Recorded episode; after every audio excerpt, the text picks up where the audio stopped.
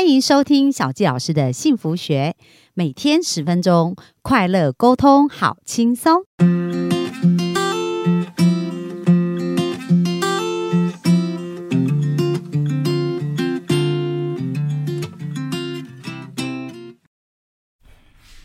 欢迎收听小纪老师的幸福学，很开心又在空中跟大家见面。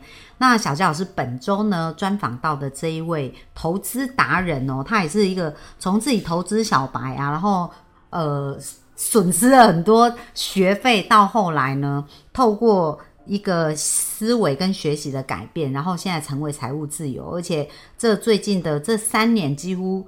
就是完全他没有其他的工作，就是主要的工作就是投资哦。然后现在也有在教一些有关于投资的一个部分，所以呢，我们就热情的掌声来欢迎我们的比特老师。好，幸福听众各位大家好，那今天很开心又来到啊小纪老师的幸福学。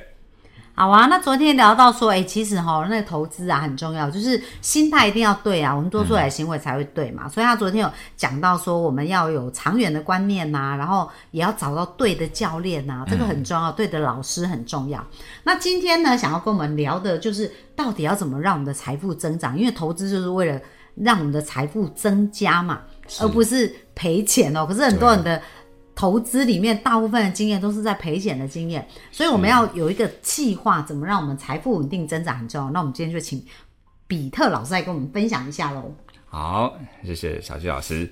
那今天想跟各位分享，就是呃，我我觉得钱有一个很重要的目的，它不是只有花钱，那它第二个目的是它一定要让钱赚钱。嗯，那那要让钱赚钱呢，我们要有一个很重要的观念，是一个复利的观念。我相信很多。书啊，哈，前爸爸、富爸爸都有讲到这一个观念，但是大家可能会觉得，哎，这个观念很虚幻、缥缈，不知道怎么用。我也知道要复利啊，可是投资哪些可以可以复利？那其实复利有一个第一个呃 action item，就是我们一定要去算，就是说，如果我每年三趴、五趴、六趴的年化报酬率，自己最后的财富可以到多少？自己一定要去算。那这个可能会是在下一集会跟各位讲。今这一集呢，我可能各位讲说一个增长性的财富是怎么来的。其实我想给各位一些观念呢，就是像我们买的东西，我们买的我们买的泡面，我们吃的牛肉面，我还记得哦，十年十几年前牛肉面只要六十块，对啊，六七十，六七十。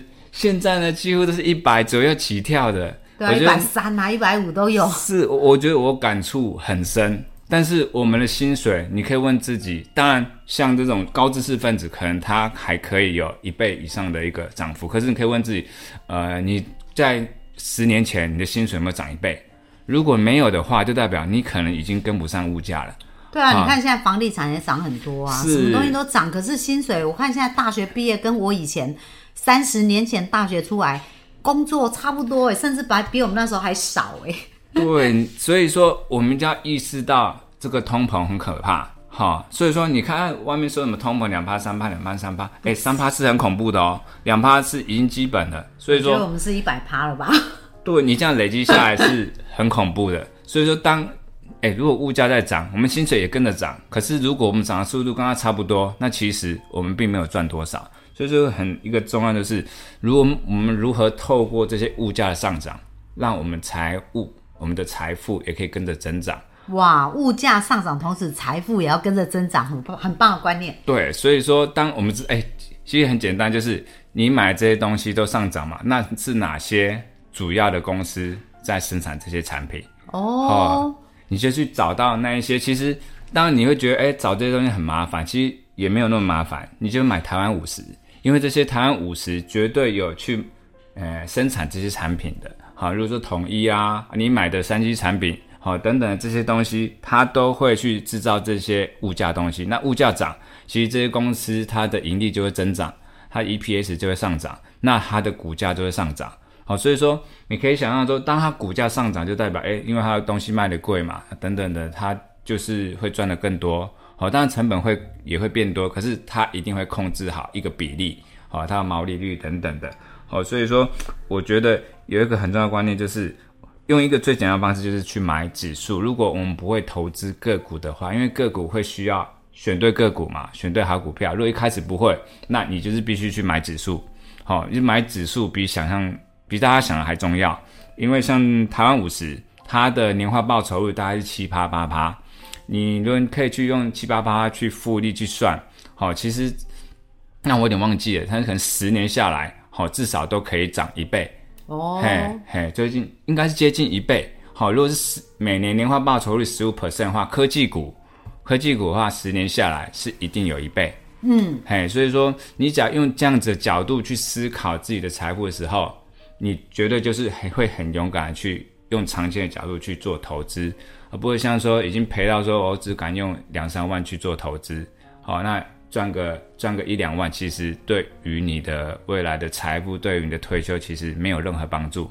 好，你只赚个买菜钱而已。我觉得这是很棒的思维，而且它其实很浅显易懂。哎，就是呃，小季老师也是对于钱这件事情哦，投资这件事以前都觉得很困惑。但是呢，我觉得刚刚那个比特老师有讲到，你就是看什么东西在涨价，然后到底是谁在生产这些涨价的东西，对不对？那他们其实代表他们公司也正在赚钱呐、所以如果你投资这样的公司，你的你的投资的本金就比较容易被扩大。对而且在一个对的方向，大家就先朝这个逻辑去学习。对，不要陷入短线思维，说，哎，这个这个股票明年会不会跌，会不会怎么样子？你只要去思考说，它明年会不会持续生产这样的产品，大家会不会去买？你你明年会不会买星巴克？如果会，好，你就投资星巴克。如果你认为你未来五年会买 Nike 的球鞋，那就你就去买嘛，因为它球鞋一定涨。你去问有买球鞋的人，你也知道，过去都只要一千多而已，现在两千多。像你觉得要买好一点，就是三四千。对，对，所以说它虽然说像诶，现在 Nike 也跌得很惨哦，好、那可能是因为短期因素，好、或者是它的存货不好，中国销量有些问题。但是呢，只要它可以熬过去，因为毕竟大家买球鞋还是会想到 Nike 嘛，所以说你只要用这样思维，等它其实已经算是。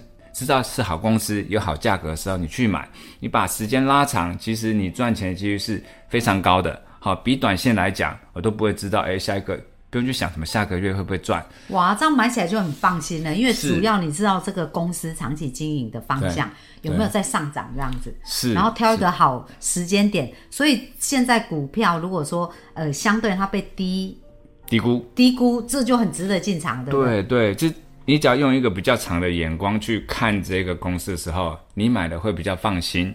好，那你也不会担心。然后甚至呢，如果你的眼光远见够好的话，你还会知道未来它可能还会带来多少的获利，你可能都可以算得出来，因为你可以拿它过去比较赚钱的时机点，然后去评估，诶，如果它未来如果回到正轨的时候，你可以赚多少钱？嗯，这些都可以算得出来。嗯，对，那接下来我认为投资有两个很重要的事情，是我们在短线比较不会注重的，一个就是价值，一个是成长。因为我们在短线投资注重的是价差，价差，对，它明它下个月会赚多少，呃，或者是这一个月它的 EPS 会变好，好，那就会有价差出来。但是呢，用用价值跟成长的眼光，对于做短线没有任何帮助啦。所以说，做短线的就不会去在意价值。好，价值是说，诶，当它跌到最惨的时候，它有还剩多少钱？哎，那我们会去看它的价值。那价值怎么看呢、其实有价值，我可以用一个很简单的，像是就是像债券，就是说债券，诶，它每年可以给你五趴的利率，好，那你就知道，诶，那它给我五趴五趴的利率就是我要的，那这五趴的利率就是我要的价值，因为这五趴利率债券是每年每年每年都会给的，嗯，好，所以说这就是你要价值。那像我们买房子，那它对于你可能有一样的价值嘛，好，就是说，诶，当我买来住的，可能就呃比较没差，嗯，那。如果说你是有收租收房的，你会知道我买这个房子是要收租的。当他每年可以给我提供七趴的现金流的时候，那这就是他要给我的价值。哦，所以你要去看他的那个收益比。对，投投资报酬率，然后是一个长线的眼光。我不会说我这七趴我只要赚一年两年，不会嘛？我一定是看说至少五年，因为我这个本下去，我就是五年回收还是十年回收，我们一定是用这种眼光。就是它可以给我带来多少价值去看的。那我们买黄金可能也是类似的眼光。对那我们买股票其实也是需要用这样子的眼光。我们会认为我们买股票是买一个优质资产，或是甚至是买一家公司。你用这样眼光去看的时候，我一定是用五年、三年或者十年更长眼光去看这家公司。那我会知道说这家公司未来我们可能会会去参它现，但现金流可能有点难啊。我们至少可以算 EPS 哦，美股最大好处，通常它 EPS 常年来说都是向上增长的。本益比，诶，这是每年每对税后盈余每年都是不断增长的，不像台股它是有循环。好啊，至于为什么可能没办法在这边讲，那我只要讲说要投长期投资美股是比较好的啊，因为它长期来看好公司都是一直向上增长，也是它股价一直向上涨很大的原因。好、所以说如果我们是基于价值而不是基于价差的时候，我们投资就会变得比较容易安心。对，比较容易也比较安心。那这是就是一个价值。那当然，至于怎么看，大家会问啊，怎么看怎么看？那这可能就是会比较细节的。好，你可能去算本益比啊、EPS 啊、公司的愿景，还有一些分析。好，那比较难。那如果都不会，其实刚刚也讲一个很简单的方式，就是买指数。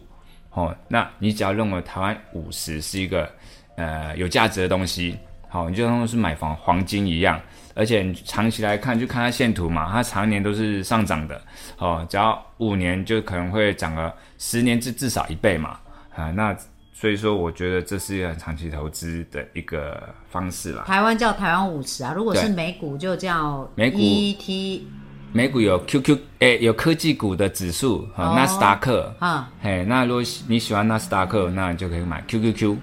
哦哎啊，如果是标普五百，就是 SPY。RSP 对、对，，我觉得都很值得去投资。不会也可以先从这个入门这样子。对，那还有，当然我个人来讲是很看重成长。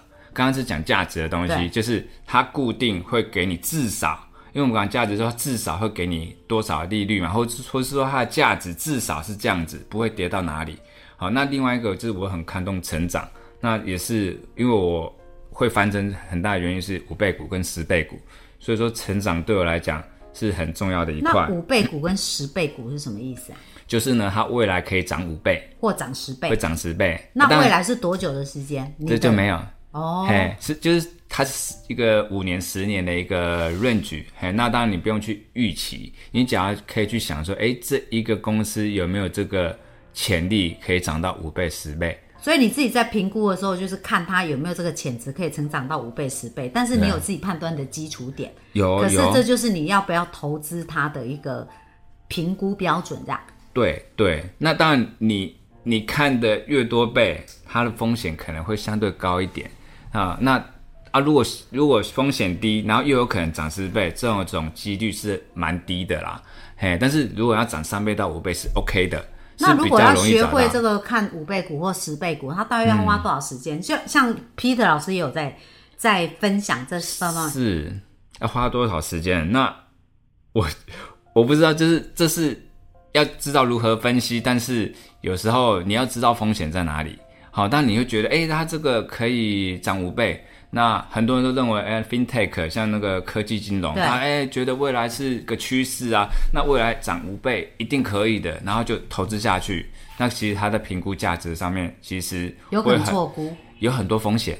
嗯，嘿，所以说这个东西是一个 trade off，就是一个平衡点。你要选择好的收益，其实你的风险，你的能力圈在哪里，就选择多少样的呃获利。嘿，如果你能力圈比较不好，又很不好，就选指数；如果能力好一点，你可以选择先两倍开始。哦，啊，就是你觉得，诶，这两倍是你可以评估得到的，那就先选两倍。那你觉得三倍数越高，它的越不确定性是越高的。好，所以说这是需要你去评估。更更多的经验指数才有办法判断啊，对不对？有很多的经验跟知识，诶，可以这么讲，好，因为如果说每这家公司它每年的 Y O Y 都成长五十 percent，哎，那可能很有机会是五倍股啊。可是你怎么知道它哪一年突然 drop 下来？那会遇到什么风险？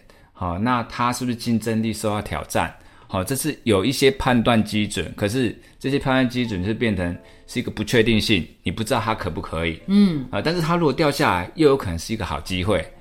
好，这是所以说这变成有一些地方是有一些主观，那也是有些地方是有条件的判断方法。好，但是它是需要自己的一些经验跟自己的的推理啦。了解。嗯，好啊，对，要看。那所以呢，增长这部分，刚刚我们已经讲的差不多了嘛，对不对？哈，这有关于增长的。是增长，其实还有其他部分可以讲很多。像大家如果觉得电动车是一个趋势，那其实你就可以关注，而且你越早关注越好。因为越早关注，你越可以知道说什么样的价格是一个比较好的，呃，CP 值高的地方。好，如果觉得地方更好，你就你就要赶快去 focus 这个，呃，这相关的产业。好，就是把那些呃特斯拉等等要挑龙头股，就是这是一个很重要的。那另外一个，其实其实成长可以讲很多啊，不知道这好啊，但是我们呃时间好像差不多。大家如果想要了解更多，去追踪那个我们那个比特老师的部落格啊，或者是相关的讯息，那老师也有在开课啊，就多学习好不好？那我觉得真的有关于财务。有关于理财这件事，是真的需要教练啊，然后一步一步带着走，会比较比较安全一点。好，那明天呢，我们继续来分享有关于怎么存钱呐、花钱，怎么又有钱去投资，让你的生活被钱丰盛的围绕哦。那我们就明天继续线上见喽，拜拜，拜拜。